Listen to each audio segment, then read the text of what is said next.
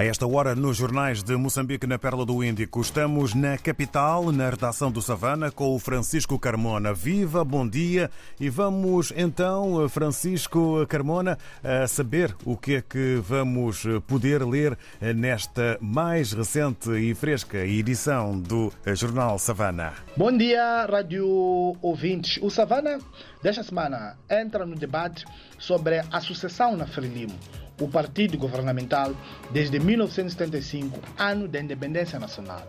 E quando a Frelimo está em contagem decrescente para encontrar o sucessor do atual presidente do partido e chefe de Estado, Filipe Nunes, são várias as vozes que defendem que a fórmula da rotatividade étnico-regional devia ser abandonada a favor da meritocracia.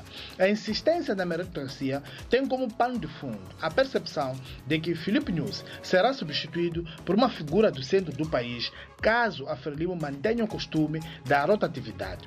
Mas quem não alinha com a ideia de um partido no poder abandonar o conceito da rotatividade é o acadêmico e analista João Pereira, que, em entrevista ao Savana, considera que é a vez do centro, porque a Frelimo e o país já foram dirigidos por líderes do Sul e agora do Norte, zona de origem de Filipe News. Detalhes sobre esta entrevista estão na edição de hoje. Abordamos também o assunto da guerra em Cabo Delgado, um tema incontornável neste Uma semana depois de ter iniciado a descida para o sul de Cabo Delgado, os insurgentes voltaram a instalar um verdadeiro caos à porta da cidade de Pemba, a capital provincial.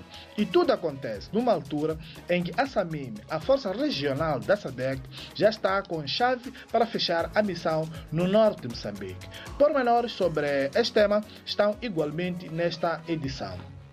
Ontem, quinta-feira, foi a cerimônia de abertura do ano judicial em Moçambique, um evento que contou com a presença do presidente da República, Filipe Nunes. Mas quem levantou uma questão candente foi o bastonário da Ordem dos Advogados de Moçambique, Carlos Martins. Alertou que não podemos ir a eleições enquanto ainda estão por curar as incongruências na legislação eleitoral que contribuíram para o alarido que se instalou nas últimas eleições autárquicas de 11 de outubro. Destacou a questão das competências dos tribunais judiciais de distrito e de província enquanto tribunais eleitorais, que foram colocadas em causa pelo Conselho Constitucional. Detalhes sobre este tema estão no Savana de hoje, que já está nas bancas e nas nossas plataformas tecnológicas. Bom dia e um abraço de Francisco Carmona, a partir da redação do Savana, em Maputo.